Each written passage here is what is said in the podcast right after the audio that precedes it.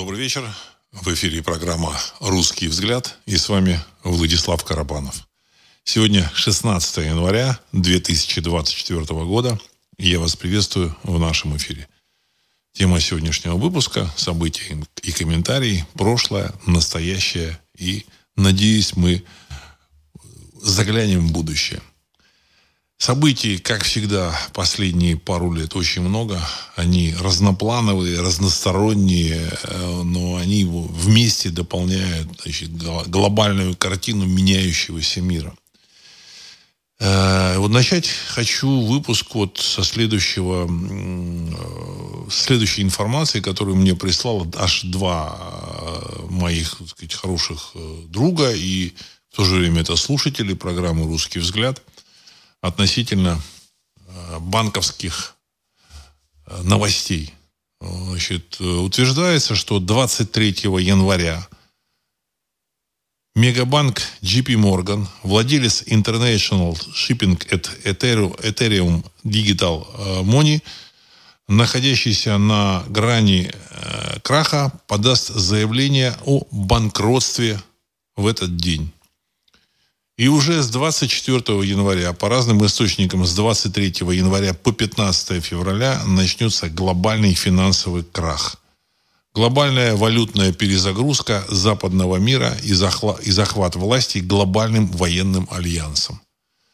Естественно, сообщается, что форум ВЭФ в Давосе является финальной перекличкой перед сменой глобального миропорядка. Конец цитаты. Вот такая информация пришла.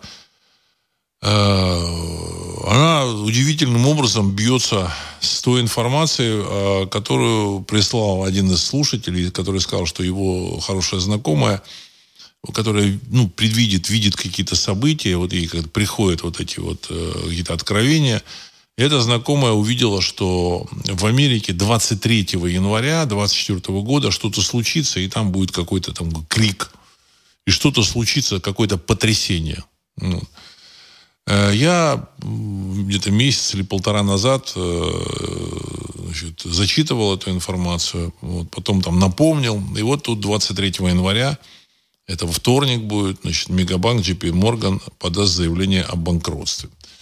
Будет ли это на самом деле или не будет, ну, в общем-то, мы, тем не менее, точно не знаем. Это все события будущего. Но, в принципе, как бы оно совпадает оно совпадает. Значит, э, то же самое, ту же самую информацию прислал еще и другой мой хороший знакомый. И, в принципе, оно совпадает с тем пониманием э, тенденций, которые э, сопутствуют вот э, сегодняшнему э, долларовому миру, сегодняшнему состоянию долларового мира.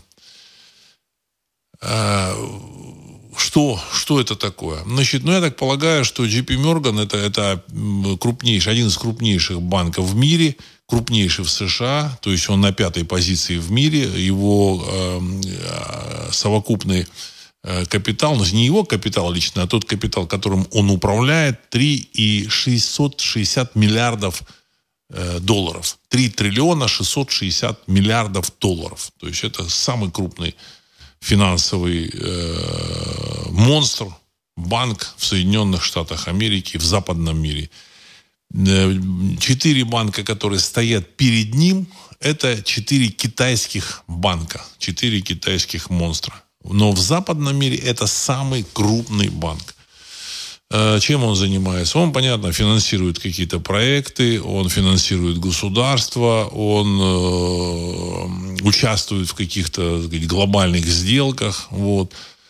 Э, возможно, вот эта информация – это проверка. Ну, вот. Возможно, это вообще это, возможно, первая проверка выхода из финансового тупика, в который оказался доллар. Вот. Смысл в чем? Дело в том, что 34 триллиона долларов, э, которые потрачены э, системе, значит, государственной системой США, они взяты из банков. Ну, каким образом взяты? Туда отправлены некие трежерис, на которые там начисляют там 1, там, там 2%. Вот. А оттуда взяты вот, э, живые деньги, которые туда положили люди. Ну, и так соблюдается баланс для того, чтобы там не разгонять инфляцию. Что-то там, какие-то доллары они допечатывают. Но все равно какие-то деньги нужно брать у людей, которые они туда положили. Ну вот. Э, эти деньги, в общем-то, практически все уже выгребли. Значит, из э, средств, из со счетов пенсионных фондов, то есть основные вкладчики вот этих американских банков, это пенсионные фонды, вот кэш. В кэше, значит, какие-то э, небедные люди, не только в Америке, во всем мире, которые, значит, держат, соответственно, деньги в долларах. Вот. А, в свою очередь банк э, получал деньги, клал на счета своих, на свои депозиты внутри банка, деньги этих людей. И, в свою очередь, он отдавал эти деньги для того, чтобы тратить американскому государству. И получал трежерис. До поры до времени все это хорошо вертелось, крутилось, как-то, так сказать, дополнялось. Вот, долг э, американского государства все увеличивался. Вот.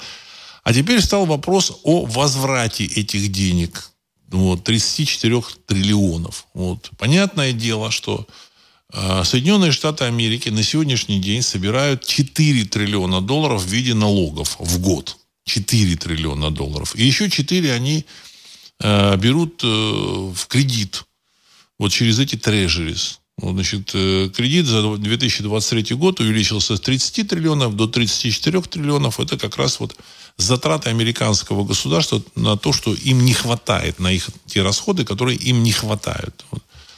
И понятно, что если 4 триллиона долларов они в год собирают, а 34 уже долг, еще плюс каждый год 4 триллиона, это сейчас, дальше, может быть, будет больше, ну, вот если оно вообще дальше будет, понятно, что эти деньги никогда не вернут. И теперь нужно проверить, что, какая реакция будет у людей, если значит, э, повесить все эти долги на банки. Что типа, ну, тут не американское государство, а банки виноваты. Вот банк, он ну, обанкротился. Кто вот сейчас деньги не даст своим вкладчикам? Банк JP Morgan. То есть, что такое э, значит, заявление о банкротстве? Это защита от преследований ну, в связи с процедурой банкротства. То есть, обычно те люди, которые вложили деньги в банки, они могут требовать деньги подавать в суд, и суд там примет решение. Там, вот, там, мистер Смит положил, там, у вас миллион долларов, он хочет свои деньги, так сказать, суд э, обяжет банк эти деньги вернуть. И плюс еще там какие-то проценты, еще там значит, э, издержки там, на там, адвокатов, там, значит, на, на судебные процедуры.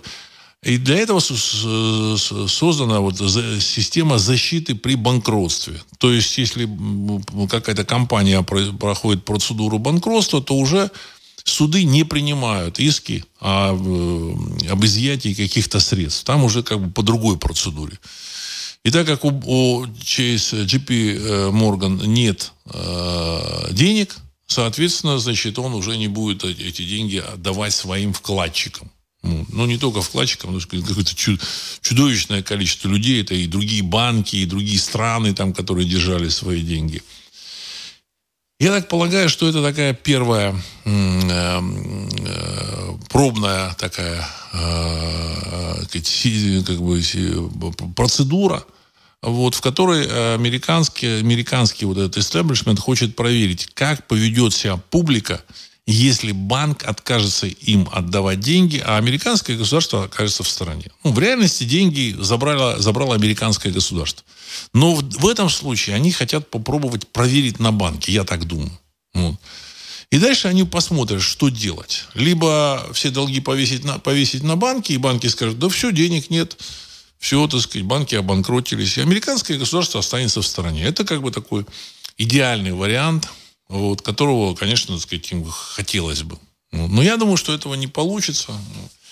Я думаю, что там будет развиваться все по своим каким-то законам, а, о которых мы даже не знаем эти законы. Они еще не написаны. Вот. Хотя, хотя, в принципе, в, в человеческой истории прецедентов, вот это, так сказать, когда лопались банки, государства, более чем достаточно. Я хочу напомнить тем, кто помнит, как э, навернулись советские деньги. Вот. Публика-то не помнит, она думает, что ну вот всегда так было, вот эти рубли менялись тут на доллары. Там, на самом деле в конце 80-х годов, когда Советский Союз уже там, ну, он, он еще не заваливался. Еще даже в 91 году, в начале 91 года, доллар стоил 10 рублей. 10 рублей. Если на нынешние деньги, ну, я потом, так сказать, скажу, что такое 10 рублей. Вот. 10 рублей стоит доллар, стоил доллар, доллар, и это было много, это очень дорого было. Перед этим за там, год, за два до этого он стоил там 6 рублей, 5 рублей. Вот. Ну, вот в начале 91 -го года стоил 10 рублей. Потом случился обмен 50-рублевых и 100-рублевых э, банкнот, которых было очень много у советских граждан, которые якобы нажили их нетрудовыми доходами, и их нужно было в трехдневный срок побежать и поменять на новые банкноты. Причем это эти деньги, которые у вас были, которые вы должны были поменять, они должны были быть соответствующей справкой предприятия.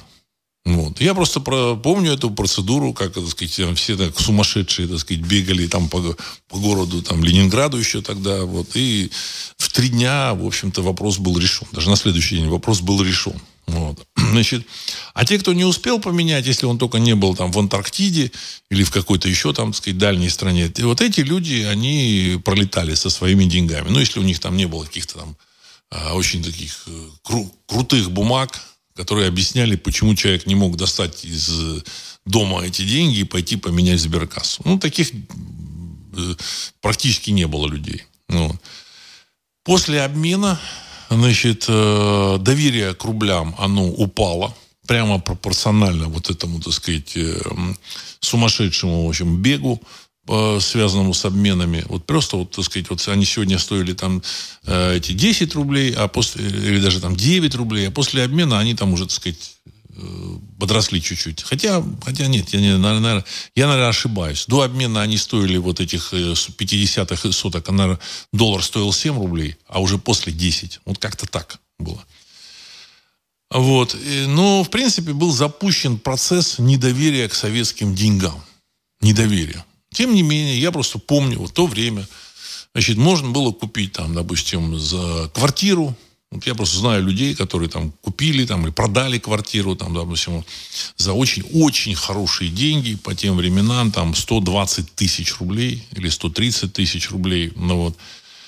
А к концу года, через полгода, эти деньги, 120-130 тысяч рублей, превратились, э, в общем-то, так сказать, в ничто. То есть на самом деле советское государство обобрало своих граждан. Ну, случился ГКЧП. После ГКЧП в, в августе 91 года вроде как бы Советский Союз еще де-факто был, но э, к, в декабре 91 года его де, де-факто отменили. Или даже де-юра. Хотя, может быть, де-юра и не отменили. В общем, до сих пор там точно никто не знает. Имел ли право Горбачев, Шуш... ой, не Горбачев, этот э, Ельцин, Шушкевич и Кравчук, президенты России – Белоруссии и э, тогдашней, так сказать, Украины, причем это были члены Советского Союза, э, части Советского Союза, президенты советских республик, никаких не, независимых. Могли ли они отменить Советский Союз и распустить? Мы, я не знаю до сих пор. Но вместе с распадом как бы Советского Союза, вот такого, о котором заявили, кажется, 6, 6 декабря, вот, Значит, ГКЧП в августе было, потом, в общем-то, приехал там э, Горбачев уже, так сказать, распустили Совет, э, Верховный Совет Советского Союза. Вот тут советская страна была, но уже как бы власть перешла в руки вот здесь в России э, ельцинского, вот этого, ельцинской группы. Вот. И они сказали, что Советский Союз мы тут сейчас переформатируем, переформатируем. О распуске речи не шло. В любом случае, к концу 91 года вот эти э, рубли, которые стоили, э, значит, на которые там за 100 тысяч рублей можно было купить или продать квартиру, э, к концу 91 -го года можно было купить или продать там телевизор. Понимаете, цветной. Не самой, не самой лучшей серии и даже не японский, а какой-нибудь белорусский. Или даже, так сказать, этот, э, да, если не ошибаюсь, Украина там выпускала какие-то телевизоры. Я не, точно не помню. То есть эм, э, цена э, вот этих вот рублей упала к концу года ну, в 10, в 20 раз. Ну, то есть это на самом деле было классическое кидалово, когда кинули советский народ. Я просто знаю людей, которые значит, стояли в очереди в, в сберкассу, чтобы получить какие-нибудь там свои там небольшие деньги, ну, давали там в осенью 91 -го года в руки давали не более 500 рублей. А на 500 рублей можно было купить, ну, 2 килограмма колбасы, может, 3 килограмма. Там какие-то такие вот уже были. Хотя в начале года 500 рублей это серьезные деньги, это зарплата э, советского, так сказать, там, рабочего, даже не советского, кооператора какого-нибудь, там, понимаете, 500 рублей это были такие серьезные деньги. Ого-го. Вот. То есть так а, произошло обворовывание советского населения. Люди-то об этом не помнят. Но это случилось. Потом они, потом они стали, значит, там морковки кидать, что там, типа, сейчас, сейчас мы там ваучеры выпустим, все, все будет хорошо. И население в целом проглотило это все. Ну, более молодое поколение, оно это не помнит, вот эти замечательные, так сказать, 91 год, вот что-то, как произошло. А люди постарше помнят, я просто знаю там людей, там видел этих людей, которые там копили там десятилетиями там несколько тысяч рублей, а потом у них даже была возможность что-то купить, там какую-нибудь там, не знаю, дачу какую-нибудь там рядом с Петербургом, с Ленинградом там, или там квартиру какую-то. Ну, квартиру это уже чуть подороже была, вот, но тем не менее. А к концу года на эти, на эти там деньги можно было купить там, ну, 20 килограмм, килограмм колбасы. Все. Понимаете, не самые хорошие. Вареные, но не самые хорошие колбасы. То есть э, деньги потеряли в цене э, в 10, в 20. Ну, потом они начали терять, терять цене. И сейчас вот те самые 100 тысяч рублей, это они, потом произошла деноминация в 98 году, и на сегодняшний день вот те 100 тысяч рублей, которые стоила квартира, сейчас это 100 рублей, обычный. Вот посмотрите на эти 100 рублей, вот подержите, вот эта цена квартиры была квартиры. Это уже на, на пике советских цен, понимаете. 91 год стоила хорошая квартира в центре какого-нибудь там э, Ленинграда или Москвы. Вот. Э, значит, это, конечно, была грандиозная афера. Вот, значит, афера века. Э, э, советский народ, значит, это выдуманная, конечно, категория, советский народ, он это все принял стоически. В принципе, народ ожидал, что его кинут, и поэтому каких-то демонстраций не было. Не было. Но на Западе сейчас идет то же самое мы при, приближаемся к, к тому же самому, в общем-то, сказать, э, завершению вот этой вот, так сказать, долларовой большой махинации. Вот, то есть, публика не верит, мне постоянно пишут вот, вот э, эм, э, на Ютубе, особенно, так сказать, такие очень упрямые, да, доллар был, есть и будет, и такие молятся на, на это. На самом деле это бумажка, вот, за которой ничего нет. И теперь э, американскому истеблишменту нужно проверить варианты сброса вот этого, так сказать, там, э, отрицательного, отрицательных, отрицательной энергии. Или как это назвать, я не знаю, так сказать. Вот, сброса балласта. То есть вариант есть через сброс банков.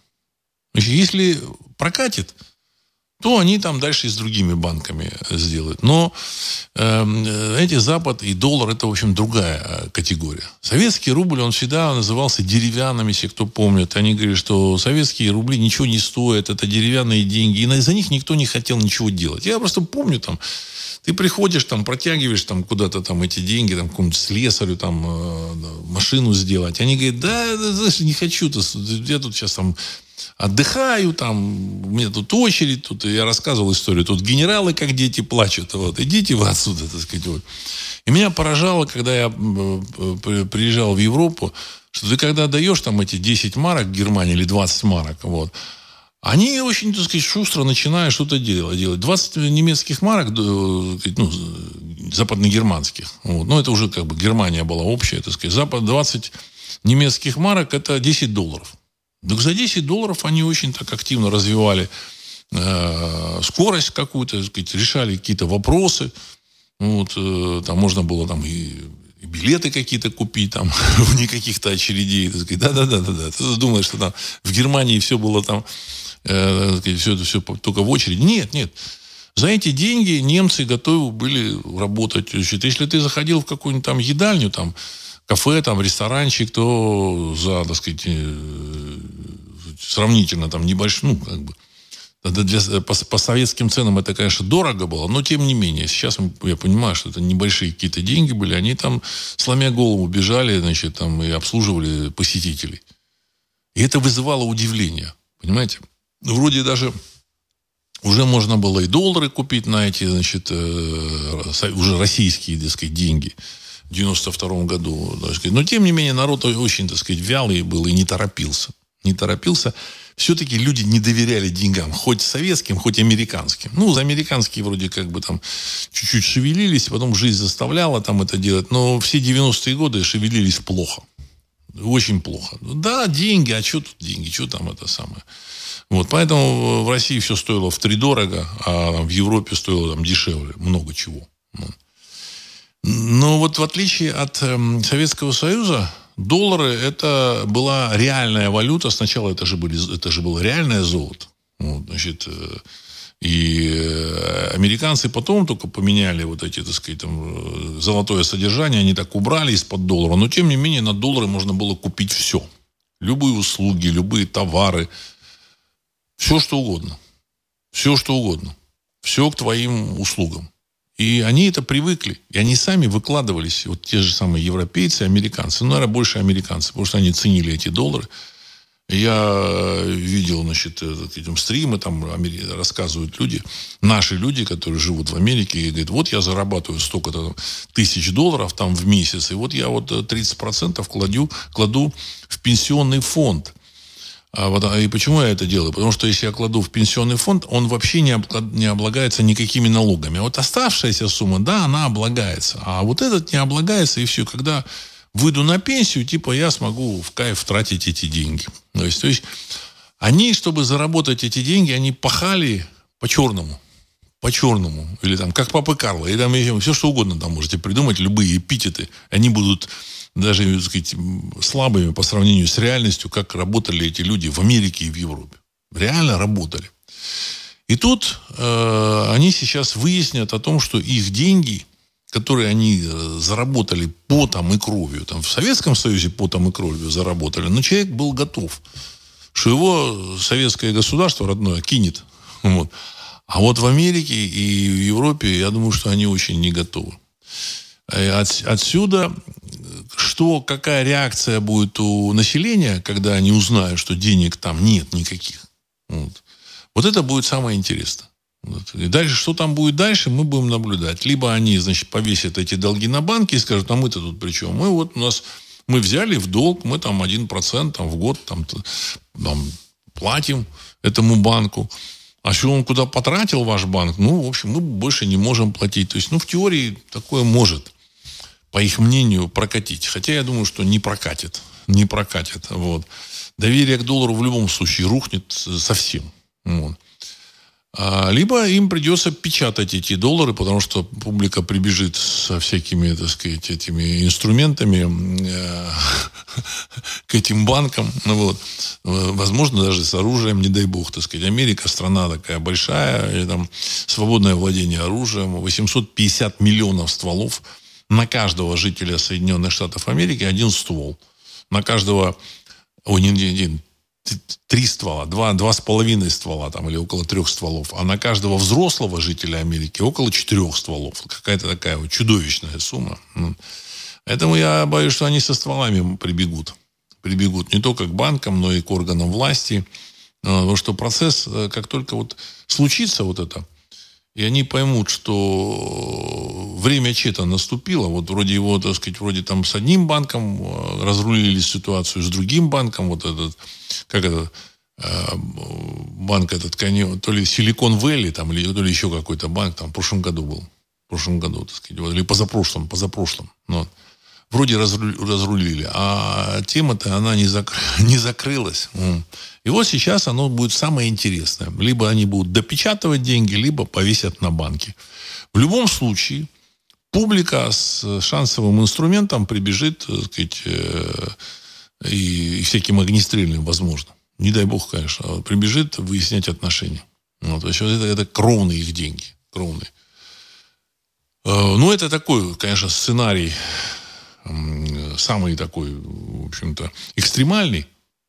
Мы будем все равно надеяться, что экстремального сценария не будет или как-то там обойдется. Но, тем не менее, э, обойти его, видимо, вот этот путь, на этом пути не удастся. Каких-то, какие-то сценарии. Мне кажется. Ну, возможно, что-то помягче будет. Будем надеяться, что что-то помягче, на чем-то они договорятся. Вот, в любом случае, вот э, такая информация, которая появилась о банкротстве э, JP Morgan, эта информация, она очень, очень, очень сказать, серьезная. Я думаю, что дыма без огня не бывает. Вот такая вот история, с которой я хотел начать сегодняшний выпуск. Вот. Давайте зачитаю ваши вопросы, и дальше мы продлим на наше вот обсуждение вот этой ситуации. Ирина, перед обменом мне на работе пару месяцев задерживали зарплату, а выдали в первый день обмена. И я металась с не очень большой суммой, чтобы обменять. С тех пор ожидаю от государства любой пакости. Конец цитаты. Спасибо, Ирина. В общем-то, так сказать, советского государства все ожидали пакости, поэтому, поэтому в общем-то, так сказать, народ был готов. А вот от американского, так сказать, вот не ожидает. Не ожидает. Вот. Тем, тем более шок будет э, более такой, знаете, серьезный. Вот, шок будет серьезный.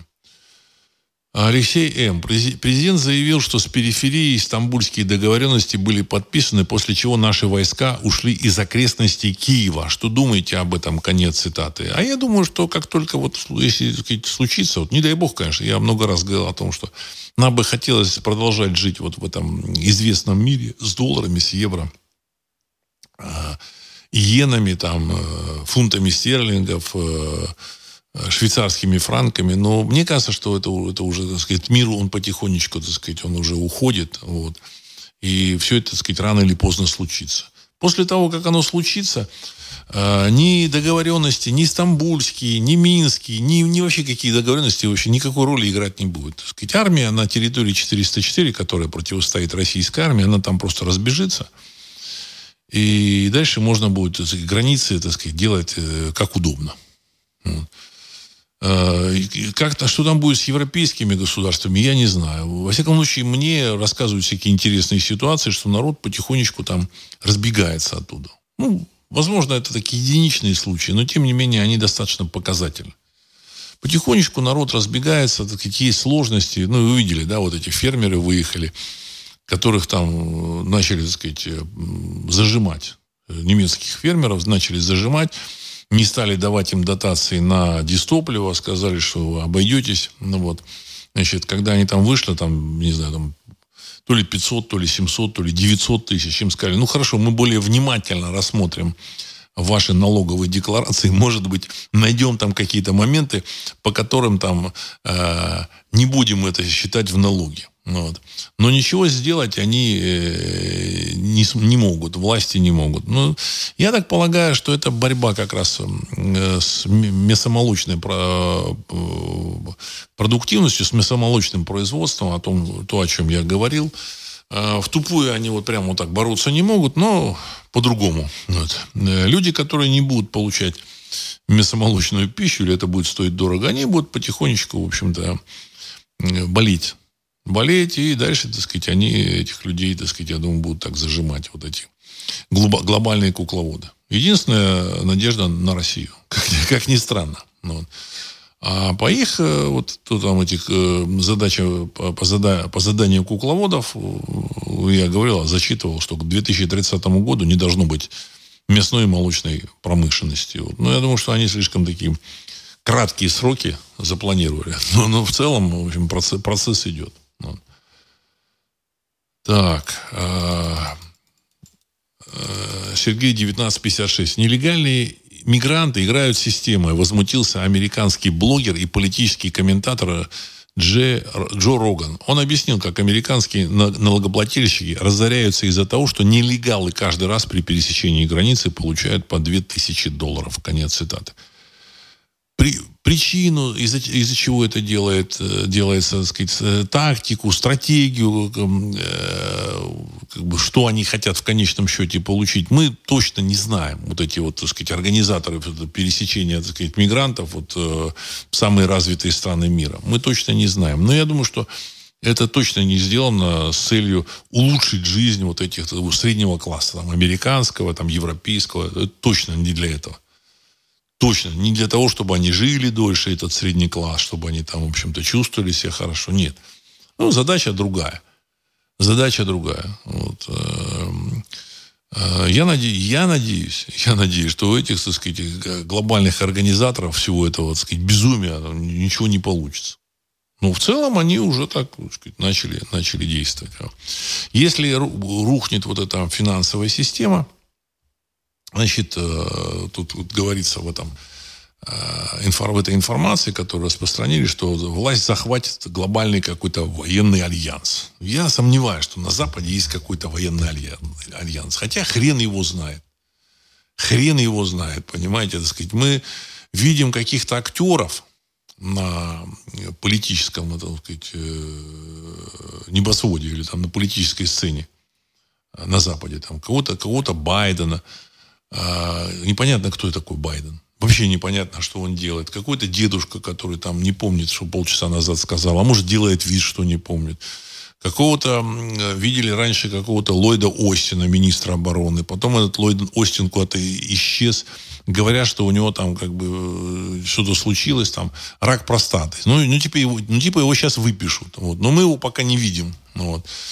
Э, скорее всего, в общем-то, его привалило во время удара кинжалом где-то там на территории 404. Может быть, готовят какого-то клона этого Ллойда Остина. Значит, но в любом случае, это, от этого человека, от его решения ничего не зависит. Э, кто-то там управляет из-за кулис.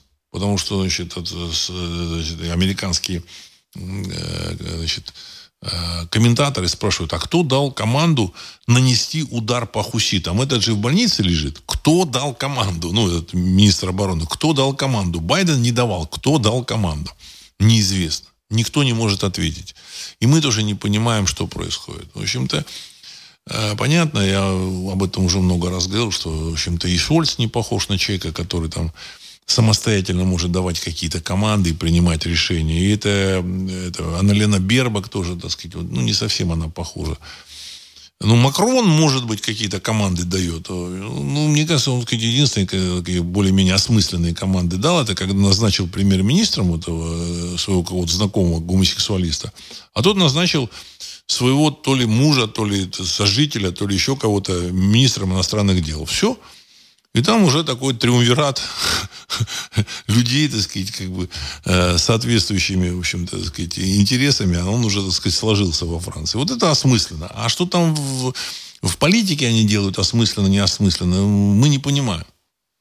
Или там вот эта Мелони там в, в Италии, какая-то, так сказать, дамочка, которую там никто там особо там, так сказать, всерьез не воспринимал, мне кажется, что она, э, как сказать, употребляет какие-то э, запрещенные вещества.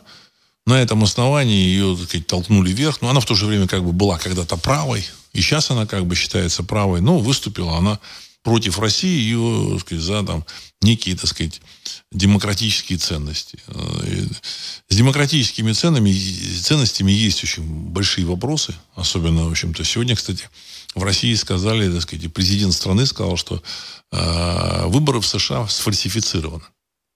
Это очень серьезное заявление. Впервые так прямо сказано. Впервые. Выборы сфальсифицированы. Вот так вот. С помощью почтовой, почтовой, почтовых, так сказать, бюллетеней, которые скупались за 10 долларов. То есть цена известна, механизм известен, результат известен, фальсификация. В принципе, в общем, так сказать, процесс пошел. Вот. А, таким образом, а, что там они планируют сделать с, с Америкой, вот там раздавая по 2000 этим мигрантам, ну, мы можем только гадать. Я думаю, что задача в случае, если вот так не, получ, не получится на банке перекинуть вот, сказать, вину за невыплату денег, значит, они э, сказать, сбросят э, и раздербанят Соединенные Штаты Америки. Я Почти в этом не сомневаюсь. Скажут, ну нет Америки и долларов, идите спрашивайте, как тут так, так же с Советским Союзом. Советского Союза нет, и вот советские рубли, с кого, с кого спрашивать их цену? Я рассказывал о том, что там где-то там э, на Дальнем Востоке шахты ракеты, и в этих ша- ракетные шахты сброшены эти значит, советские купюры. Там, в общем-то, сказать, много вагонов. И никому не нужны, не нужны бумага. А раньше это, в общем-то, серьезные деньги были, за которые можно было купить там автомобиль, там телевизор, квартиру, там, ну, чего-то можно было купить. Не все, как на Западе, ну, что-то можно было. Э, Вальтер Аваков, Москва. Владислав, здравия. Все исторические мины должны взорваться. Их для этого и закладывали. Такие мины заложены в старом миропорядке. А казусы Белли – поводы для войны. И решения, когда, где и зачем начинать войну, уже определяются новым пока мало кому ведомым миропорядком. Как по-вашему, кто принимает эти решения? Конец цитаты.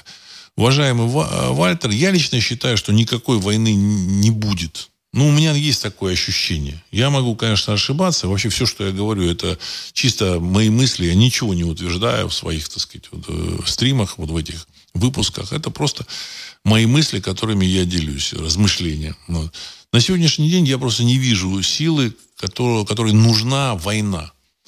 Ребята, которые э, были там над всем этим вот, сказать, э, глобальным миропорядком, которые там чем-то заправляли в Америке, они уже удалились куда-то. То ли в Индию, то ли еще куда-то, то ли там в верхней сфере, сферы. Оставили э, персонал помель, помельче. Вот. Этот персонал, конечно, на политической арене не, мелка, не мелькает, но этот персонал, я думаю, что решил э, свои личные вопросы, ну, мне так кажется, они решили свои личные вопросы, там какую-то землю прикупили в разных странах, построили там себе бунгало и прекрасно будут э, жить дальше. Но э, никакой войны им не нужно. Понимаете? Потому что результ, в результате вот там, значит, одного-двух взрывов ядерных, так сказать, что, что может завертеться, одному Богу известно. Поэтому лучше не нужно. Воевать особо тоже никто э, не имеет сказать, желания, драйвов. Воюют только вот русский народ вот друг с другом. Идет гражданская война на территории 404 вот за эти, так сказать, бумажки.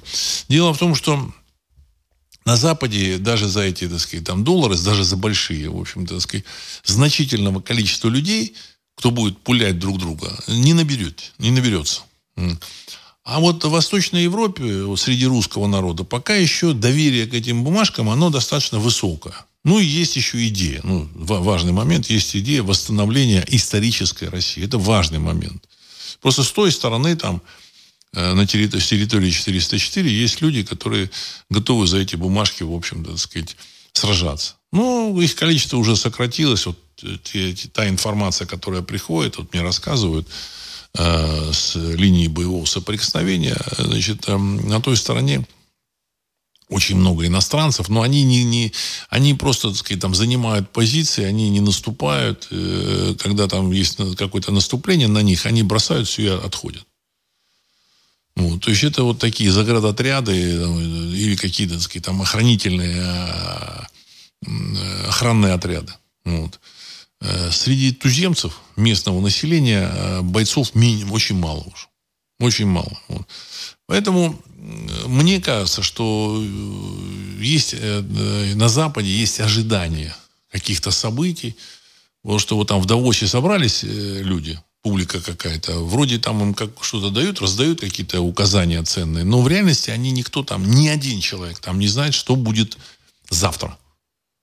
Ни один. Они витают в облаках, в неведении, они привыкли подчиняться, то есть там только таких выбирали, так сказать, еще там с малых ногтей уже там четко подловили на чем-то и дальше стали вести. Все, они подчиняются, они ждут команды. И дальше, значит, э, они будут действовать по команде. Причем действовать так вяло. Вяло. То есть они люди не пассионарные, это видно пассионарность их только вот в какой-нибудь патологической лжи. Так сказать. Они лгут, лжецы, так сказать, вообще. Мы, мы даже не ожидали, что, что они готовы в состоянии так лгать. Вот. Ну, хуситы э, ответили, значит, на удар по их позициям, значит, вот они там нанесли удар по американскому там этому контейнеровозу, по греческому контейнеровозу, вот. А вот хуситы, они более пассионарны. Хотя, опять же, там есть некоторые вопросы со всякими веществами, которые растут на территории. Поэтому у них есть э, как бы, чем подпитывать свою пассионарность. Вот. А, своевать с ними, я так понял, значит, никто не хочет. А, значит, все, все ожидают вот этих глобальных событий. Вот мне такое ощущение. Вот. Перовец. Здравия, Владислав Александрович. А как вы думаете, В. Познер не может являться последним из кремлевских как кукловодов, колдунов. Конец цитаты. Я думаю, что нет, нет. Его самого привезли после войны еще юношем, юношей. Он там приехал то ли в 47-м, то ли в 48-м году, когда ему было 16 лет, если не ошибаюсь. Вот. И он, так сказать, с тех пор, он, он гражданин США, на секундочку. Вот. Нет, нет. Он, э, его э, папа был агентом э, советского НКВД, или как, я не знаю, как там называлась спецслужба. Значит, дальше как бы его там по эстафете передали. Вот. Он работал на московском радио, которое транслировало для, так сказать, на, на английском языке что-то. Вот. То есть он такой представитель, потомственный агент. Вот, представитель династии агентов. Вот. Вы думаете, что он какой-то тут враг Советского Союза и России? Нет, вы совершенно не правы. Он э, как раз является значит, произведением этого Советского Союза. Он является его отображением. Люди очень плохо понимают, что такое Советский Союз. Советский Союз – это актеры.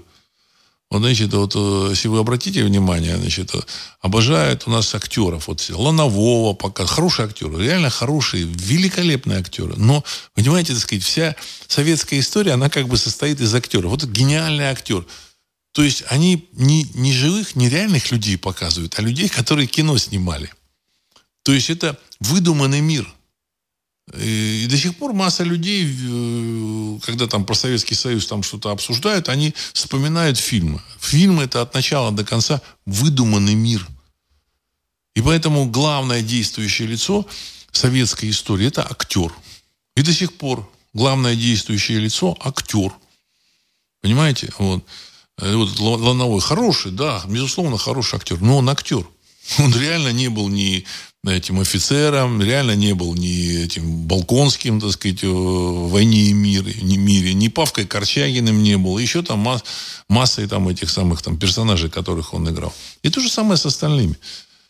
Когда вы видите вот этого актера советского и говорите, ну вот смотрите, какие, как, какие, какая махина, какие люди. И вот актеров. Это, еще раз помните, это актеры.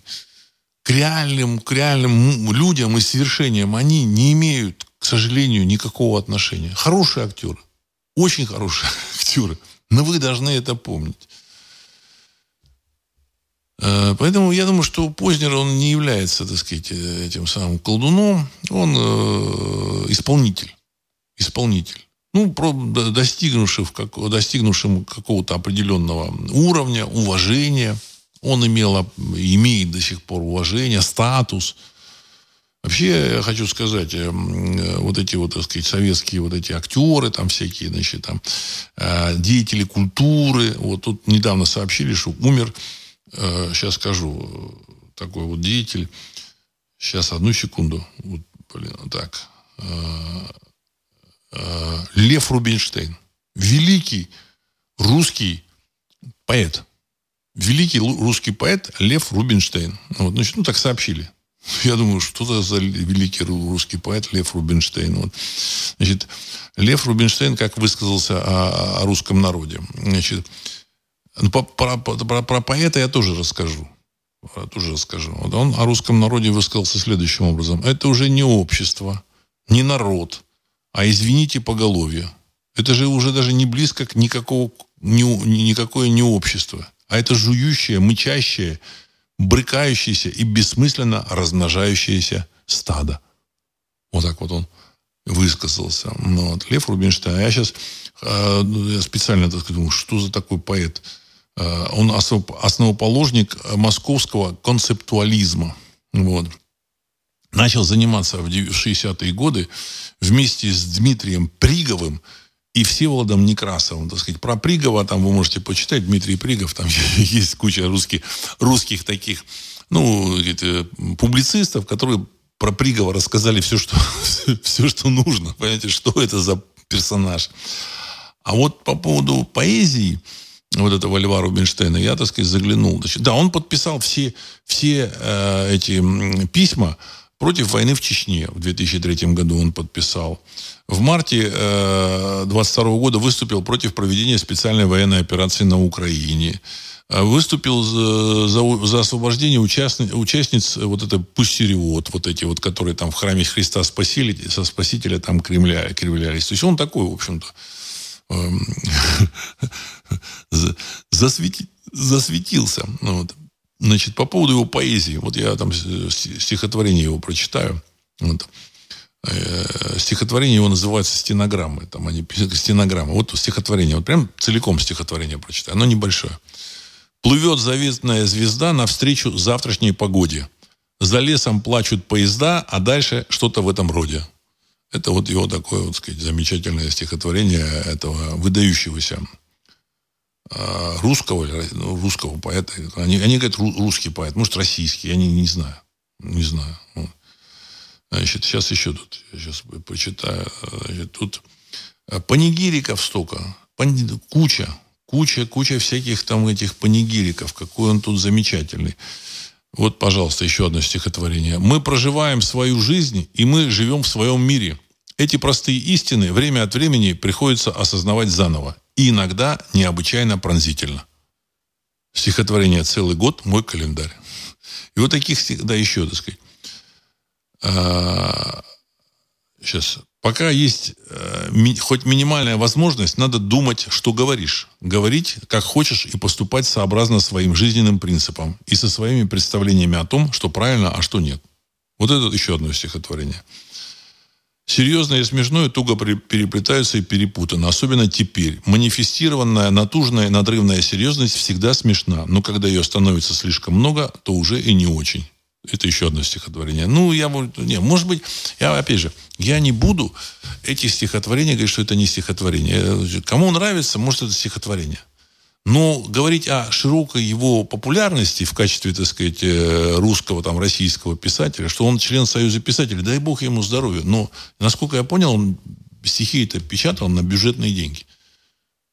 Поэт должен печатать свои стихи на деньги своих, в общем, почитателей. Когда на бюджетные деньги, это, в общем-то, из другой серии. А, ну и вообще странно, что за люди тут начинают, так сказать, превозносить вот этого, так сказать, замечательного Льва Рубинштейна. Когда вот такая информация приходит, ты начинаешь понимать, что нет, нет, нет, не все так просто в России, в нынешнем российском государстве. Не все так просто. Не все так просто. Советский Союз еще, еще не закончился. Вот. Лесник, Владислав, а может банковский кризис делают еще, чтобы затронуть арабский мир? Там очень много денег. Для чего создавали когда-то Палестину, чтобы всегда иметь очаг? Создание Палестины, опять же, связано с евреями. Банковская сфера сплошь такая. Конец цитаты. Ну, знаете, как бы э, евреи э, сказать, часто любят использовать и, так сказать, вы, выпячивать. Они достаточно активные люди, но я думаю, что то, что происходит сейчас – э, оно было, должно было, вне зависимости от этнической, так сказать, окраски, оно должно было, должно было обязательно произойти. Обязательно должно было произойти. Вот. Это э, результат де- деятельности гигантского монстра под названием американская государственная машина.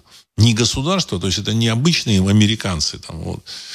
Э, а это машина государственная, которая транслировала какую-то свою политику, пыталась э, э, ну, там, реализовать свои какие-то, так сказать, там, планы, векторы. Вот. Ну и попутно там, может, не попутно, она, она пыталась, вот эта машина, удержаться у власти. Ценой каких-то непопулярных направлений, так сказать, своего движения. А для того, чтобы это непопулярное направление поддержать, чтобы, оно, чтобы его, в общем-то, сказать, не свалили, нужно было смазывать все это деньгами. И они смазывали, все эти деньги ушли на это. Плюс на их там гешефты. Они прекрасно себя чувствовали. Вот. Все это зашло далеко. И сейчас должно, в общем, лопнуть.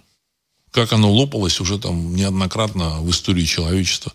То же самое было э, с Турецкой империей, с Османской империей. Там, в конце 19 века там банкротство тоже наступило. Советским Союзом это, в общем-то, было классическое банкротство. Вот. А Российская империя, ну, нет, она не совсем там банкротством закончила. Значит, вот, там, э, Германия закончила там банкротством. Сначала, там, сказать, в конце 20-х годов, потом, в общем, так сказать, война закончилась, тоже рейсмарки испарились. Вот. Э, детали там этих, этих там, в Китае было банкротство, во Франции, так сказать, закончилась Великая Французская революция. Все, все то же самое подошло к своему завершению. Вот. Вопрос, как это будет реализовано.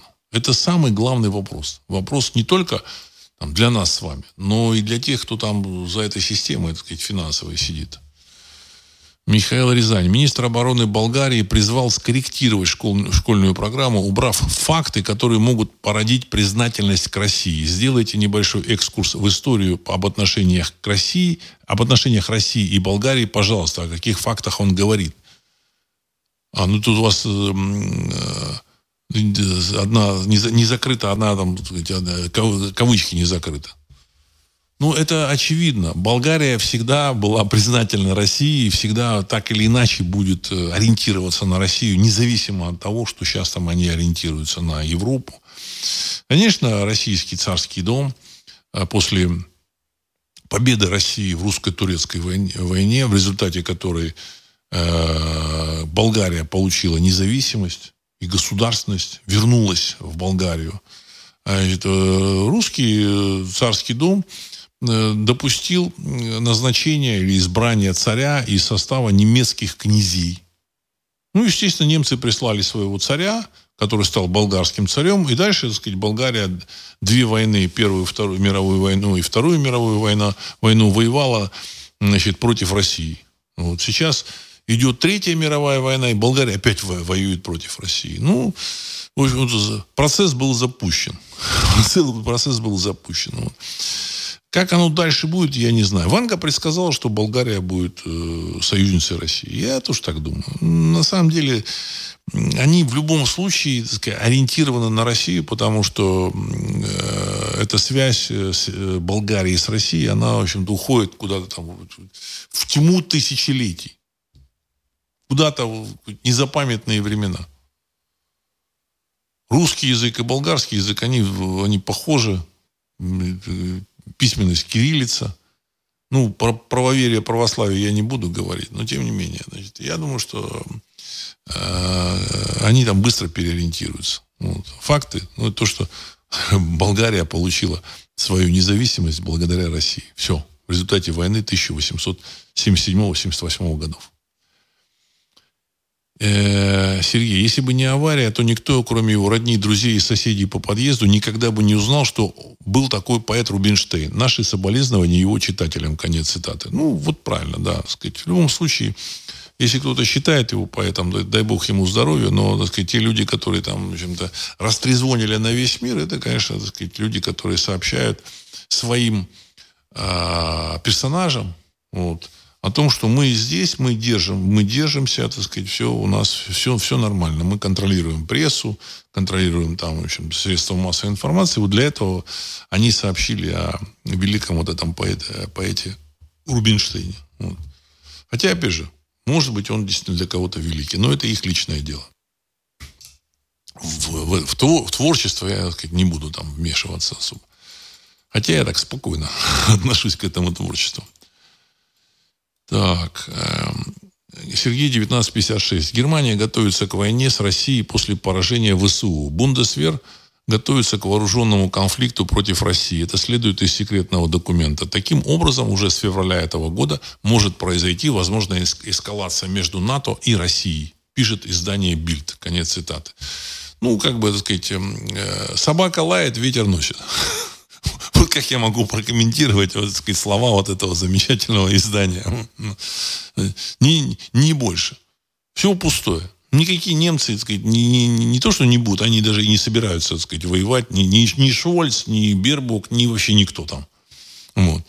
Конечно, какие-то отморозки есть всегда среди любого там населения, среди, среди любого народа, но то, что против России, так сказать, вот более-менее активные немцы воевать не будут, это, это понятно, как дважды два четыре. Это все равно, что, так сказать, там, э, помните, там, такими, такие слова, там, пчелы против меда. То есть из России, так сказать, им шли ресурсы, э, э, углеводороды, то есть энергия шла, значит, там, качественное продовольствие шло, и вот они будут воевать. Газ шел, и вот они будут воевать. Они ждут, не дождутся, когда скинуть свой режим. Они его скинут обязательно, и дальше, так сказать, все это продолжится. В Россию будут поступать Мерседесы, и Opel, и там Audi, а из России будут поступать газ, газ, нефть, лес и все такое. Ну, уже более осторожно. Какие э, жизненно важные производства будут все-таки развиваться в России. Либо перевозиться из Германии в Россию. То есть будет, не, не, не обязательно перевозить. Просто немцам можно сказать, вы можете здесь разместиться, разместить свое производство и здесь выпускать на территории России. И все. И они сами все перенесут и будут очень счастливы. Ужасно счастливы будут, чтобы была, была гарантия. Вот. Я знаю сейчас, вот, так сказать, немецкие там предприятия отправляют продукцию в Россию, так сказать, реально, вы можете даже рекламу посмотреть. Никаких вопросов. Понятно, что там поприжали там эти Мерседесы там, и Volkswagen, но все, все вернется на круги своя. Все вернется на круги своя. Торговля будет, никуда там, доллар рухнет, евро рухнет, все равно, так сказать, эм, кто-то должен, так сказать, покупать эти Volkswagen, кто-то должен, так сказать, покупать лес, газ, нефть. Э, металлы, российское продовольствие, российские, так сказать, какие-то там, не знаю, там, изделия. И торговля была, есть и будет. И никуда от этого не деться. Понимаете, так сказать, вот все эти там доллары, евро, вся, вся эта бумага, это все шелуха. Просто эта шелуха, она, с помощью этой шелухи, они мешают людям жить и развиваться. Все. После того обвала вот этого финансового рынка э, все будет намного проще. И в ту же Америку пойдут товары, из Америки пойдут товары. Никаких проблем не будет. На самом деле, вот буквально вчера э, смотрел э, такой кусочек интервью немца, который сказал, когда наконец американцы уберут, а, а там не, не, нет, не, не, не так, этому э, э, журналистка ему задала вопрос, а что будет, если американцы перестанут защищать Европу? И этот немец там сказал, вот какое будет счастье. Мы наконец начнем торговать и жить так, как, так, как хотим, понимаете? Вот. А, Люся, здравия, э, Вячеслав. Сегодня в топе новостей было сообщение об операции у Набиулиной. Это типа как с министром обороны США, конец цитаты, не знаю. Не знаю. Мы можем только догадываться вообще, так сказать, фигура Набиулиной для меня эм, такая достаточно закрытая. Я не думаю, что она там принимает какие-то ключевые важные решения. Она просто отслеживает от имени кого-то выполнение каких-то процедур. Чего-то, так сказать, запланировать крупное, мне кажется, она ну, в силу своих возможностей не может. Ну, сейчас ее по какой-то причине, видимо, положили в больницу подлечиться. Может быть, она не лечится а для того, чтобы ее не дергали. Потому что э, происходит тестирование, я говорил о том, что мне там сообщили о том, что тестирование криптовалюты БРИКС, оно происходит, значит, торговля на криптовалюту БРИКС. Известно, что она, она опирается на платформу Ripple. То есть, а платформа Ripple э, криптовалютная, она заточена на, как раз на валютообменные операции. То есть они что-то какое-то там, какие-то там э, создали, значит, там протоколы. И, в общем, все это будет работать. Сейчас это, это тестируется. Когда это будет работать, я там точ, точно не знаю. Но в любом случае э, в России это уже, уже действует. И, возможно, ее там дергают, пытаются, значит, там э, что-то выведать у нее, а не нужно это. То есть то, что она находится в больнице, на мой взгляд, это такой значимый сигнал – важности происходящих событий. Крайней важности происходящих событий именно сейчас. Долго она не может там лежать, ну, неделю-две. Значит, вот в течение этих, э, этой недели-двух что-то должно произойти. Может быть, эта торговля начнется, может, еще что-то. Мы, мы ждем все. А дальше можно уже там, решать вопросы там, с границами России, где они будут э, проходить. Будет там Сувалкский коридор в, Кали... в Калининградскую область. Потому что ну, самая большая проблема то, что у России нет сухопутного пути в Калининградскую область. Значит, когда э, позволили появиться таким независимым государством, как э, Прибалтийским, как Литва, там, ну и остальные, не предусмотрели вот этот коридор. То есть там что-то прописали, но как-то вяло. И поэтому литовцы там все время перекрывают дорогу. Поэтому придется так или иначе этот коридор сделать. Вот. Где эти границы будут, мы можем только гадать. Э, что там с европейскими странами будет? Мир будет совершенно другим. Совершенно другим. Американцы будут заниматься своими делами, а в Европе попрут всю эту элитку, которую поставили американские так сказать, медиамагнаты, там какие-то вот эти Эпштейны, так сказать, и, и и, и, и подобные персонажи. Всех Шольцев, Макронов, этих вот этих итальян, итальянок, я не знаю, там в Швейцарии, что там они сделают, что там в Испании сделают. Ну, я думаю, что и в Британии этого Риши Сунака тоже попрут. Очень такой тоже странный персонаж. Премьер-министр Англии индус. Индус что-то кому-то там он может обещать. Что он кому может пообещать? Те же самые британцы, они сказать, сделают морду там кирпичом и скажут, что вам этот вот индиец вам пообещал? Понимаете? Или там премьер-министр Шотландии, там независимый, так сказать, ну не, не независимый, а как бы национ, националистической Шотландии, он значит, этнический пакистанец, э, палестинец. Палестинец. Он, он из Палестины выходец. В общем, мы на это смотрим – волосы дыбом встают. Понятно, что это вот последние времена, последние. Просто единственное, они понимают, что так как Советским Союзом списать эти, этот долг нельзя. Они этого сделать не могут. Публика не поймет. Публика не поймет. Они откладывали эти деньги десятилетиями, поколениями. Начали еще откладывать там какие-то там дедушки, бабушки вот этих немцев, французов, итальянцев – Э, в этих счетах каких-то там, сказать, банковских, их туда загнали, они поверили во все это. Вот. И тут дальше, значит, им э, скажут, что все, так сказать, все, понимаете, так сказать, э, евро упало в пять раз. Я не знаю, что там будет. Я, я даже не знаю, я даже не могу представить, что там будет. И мы даже с вами не можем представить, что, так, что там будет. А, Люсия, Владислав, извините, пожалуйста, оговорилась с вашим именем. Спасибо, Люсия. Да, я вот хотел, так сказать, только хотел поправить, что мое имя Владислав, а не Вячеслав. Вот. А, так, значит, Аполлон. Добрый вечер, Владислав. Прокомментируйте сбитие самолета А-50 радиолокационной разведки над Азовским морем. Это штучный экземпляр в армии России. Как можно было отправить этот дорогой и ценный самолет разведки без сопровождения истребителя – Похоже ли это на предательство? И почему М, Министерство обороны не комментирует сбитие самолета? Конец цитаты. Ну, насчет того, что сбили, не сбили, у меня есть сомнения, что сбили. Ил-22М э, не, не, не сбили, а подранили. Он приземлился сам, так сказать, э, есть фотография его там э, хвоста там пробитого во многих местах, местах как решето. А по А-50 нет. Ну, ну, сбили, ну, что делать? Ну, война подходить там к министру обороны и сказать, ну ты что, ты что там, у тебя самолет сбили, ну это смешно. Идет война.